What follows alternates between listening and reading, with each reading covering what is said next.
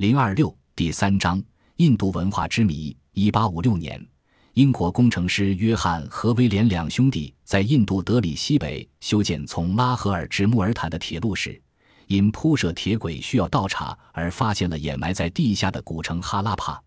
但他们并未意识到这是一项具有历史意义的重大发现。他们从这印度河上游地貌作古城废墟中取走了大量的砖石，垫在铁轨之下。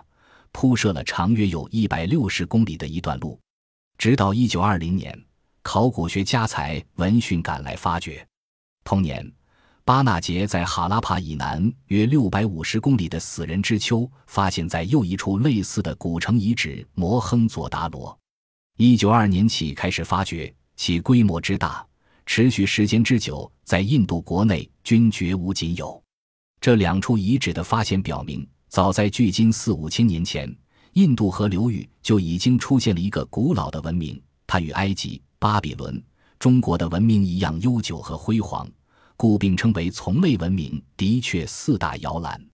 印度河上游民居，根据最近二十年来印度、巴基斯坦两国考古学院界共同的调查结果表明，已发现的印度河文明遗址数量超过二百处，其分布范围东起新德里近郊。西抵伊朗边境，南达古吉拉特邦，北至喜马拉雅山南麓，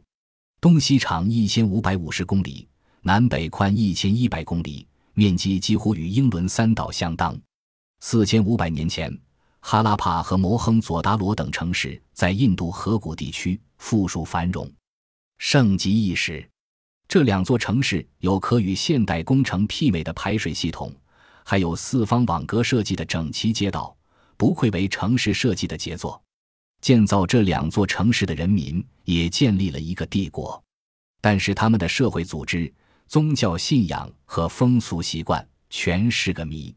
等到有人能辨认他们的那种奇怪的象形文字时，才有希望解开这个谜。印度河文明遗址的发现，尤其是巴基斯坦境内的死人之丘摩亨佐达罗遗址的重建，天日揭示出。早在雅利安人入侵印度之前好几个世纪，这里就存在着一个繁荣的青铜时代文明社，具有规划完善、人口密集的大型城市的和众我的小型城市以及居民点，不仅有赖以生存的农牧业，而且还有相当发达的海外贸易。曾几何时，印度河文明沸沸扬扬，扬名四海，怎奈好景不长，它大约持续了七百五十至一千年左右，便倏然消失了。印度河文明的突发性产生本身就是耐人寻味的，其忽然消失更是令人捉摸不透。